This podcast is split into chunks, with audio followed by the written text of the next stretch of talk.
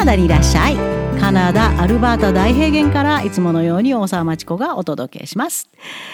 寒かったはずなのにいきなり夏になりましたこの大平原に住んでると地球温暖化、地球が壊れていってるなあというのをひしひしと感じます。なんと異常熱波でした。昨日は28度。大平原の太陽がガンガン照りつける28度は暑いです。ちょっと気持ち悪くなりました。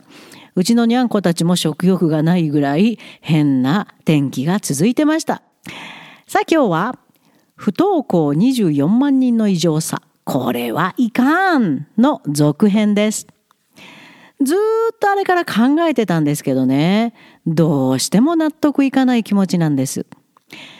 学校に行けない子供の理由にはいろいろ実にたくさんあると思いますが、それを単に二者択一で切り捨てる？学校に行くか行かないか。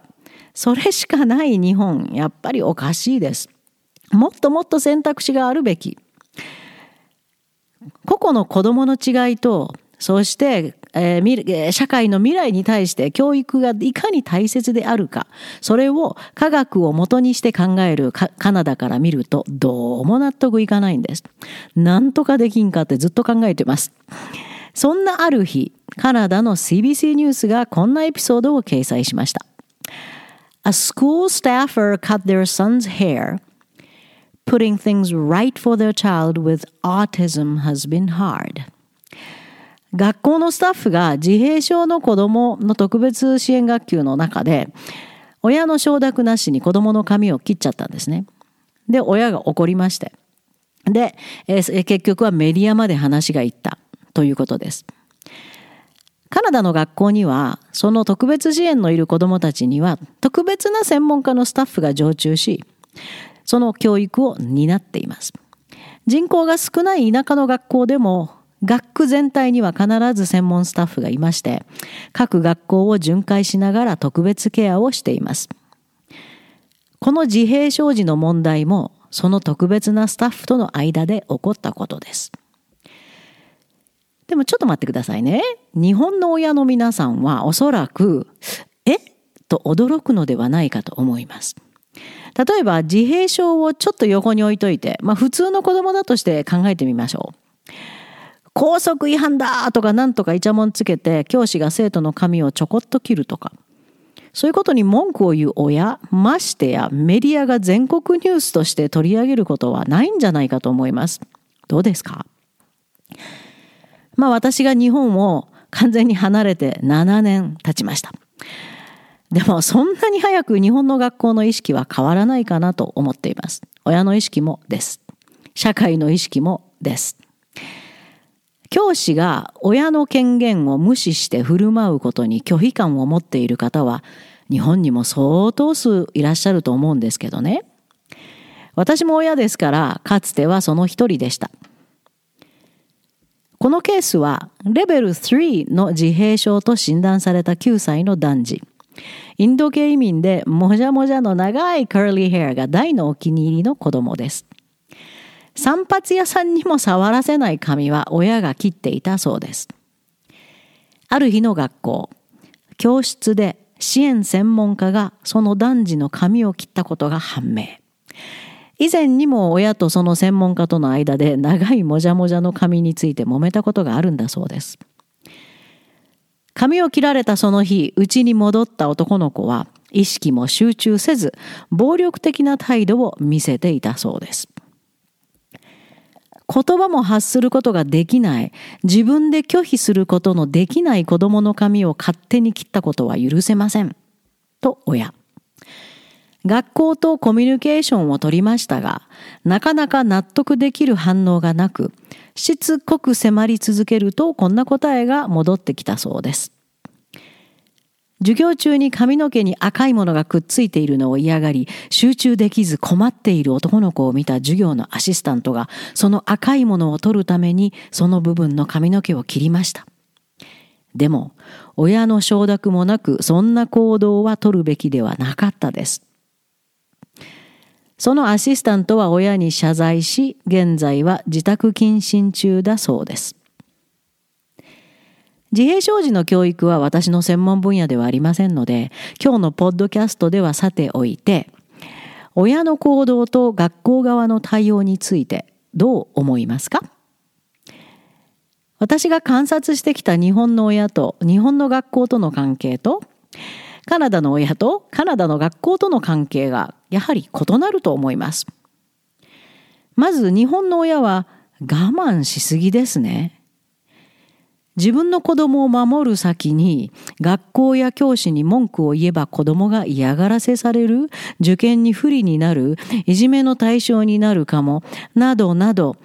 以前にも結構たくさんの方と同じような件でお話ししましたが、そういう躊躇する気持ちを持っている方が多いように思います。子供を守るより先に立つのが目立っちゃいけないとか、親の対面かななんてよく思ってました。違いますか？まずは自分の子供の尊厳を守る。これが親の役目ではないですかね。この記事を読んでもそう思います。自閉症児の場合はさらにことは複雑ですけど、そうでない場合、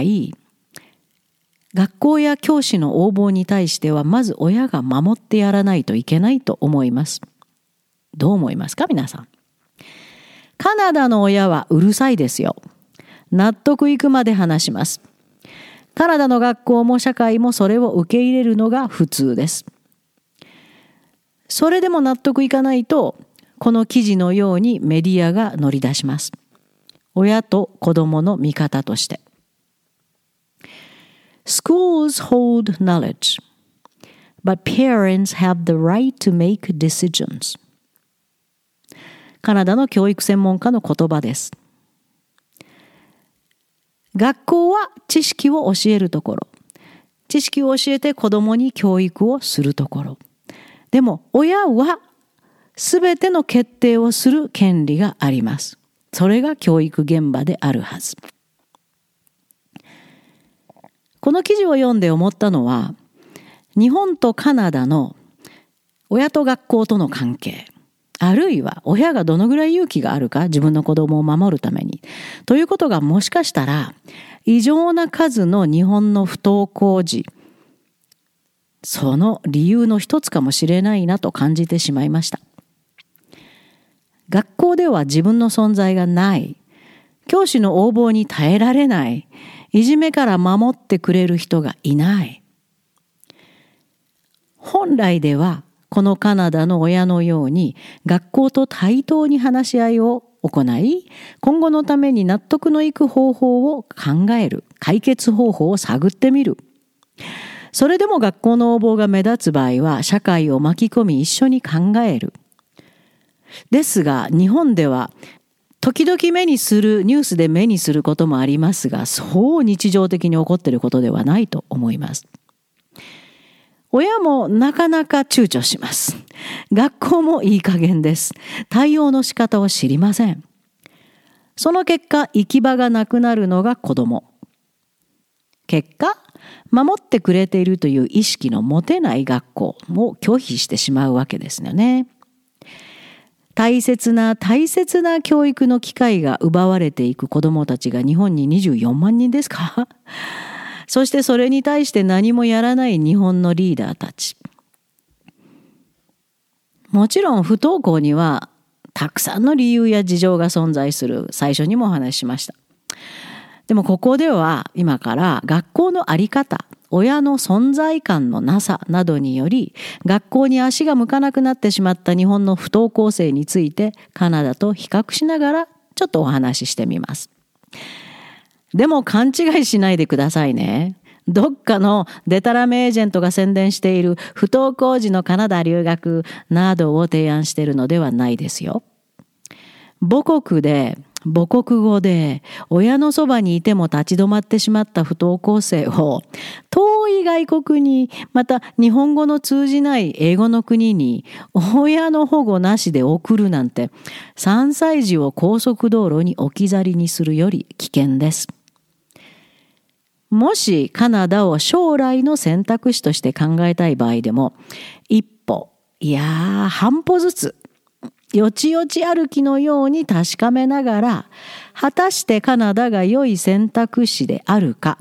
本人に適した選択肢であるかを、もう半歩、4分の1歩でもいいです。歩くごとに確認していくプロセス、それが必要です。絶対に。実は方法はあるんです。もともとの学力が高く、学習意欲のある方にうまく機能しそうな方法があります。穴にはまって家の中にこもっている間に将来につながる生産的なこと、productive、将来に何かを生み出すことですね。それをやってみるだけでも心理的効果は高いと思いますよ。以前にも、ポッドキャスト、不登校24万人の異常さ、これはいかんでお話ししたことをさらに具体的に説明してみます。ただし、年齢の低い方、日本の中学レベルの英語知識、あるいは基本的学力に欠ける方には、残念ながら少々不可能ではないですが困難なルートとなります。本を読むのが好きな子供、完璧にぴったりきますよ。カナダの高校を管轄する学区の中には非常に少数なんですけど正式な高校のオンラインコースを提供しているところがあります。その学区に申し込みグレード10のコースを履修。合格すればカナダ正式高校単位が認められます。オンラインで約4コース程度うまく履修が完了して要するにパスしたらその学区に入学願いを出してみます。その時に精神的にカナダ留学に耐えられる状況であれば、そのまま留学することも選択肢の一つです。する必要もないですけど。カナダの高校の正式コースで訓練されることにより、カナダの高校レベルに届く Critical Thinking および英語運用能力が訓練されて、日本から何の能力もなくやってくる、わーい、高校留学組とは比べ物にならないスタートが切れます。もし結局カナダに渡ることがなかった場合でも、またコースをパスすることがなかった場合でも、日本の他の生徒たちとは異なることに挑戦したことが脳への大いなる刺激となって前に進める原動力になると思います。ただし、日本の普通の中学の英語経験だけで、また受け身一辺倒のインプットだけの日本の教育から、カナダの高校、正式コースは非常に難しい挑戦です。それを分かった上で、よし、やってみようと思われる方はご連絡ください。実際に授業を始めるまでに、その個人の生徒にはどれだけの準備期間が必要であるかなどをご相談します。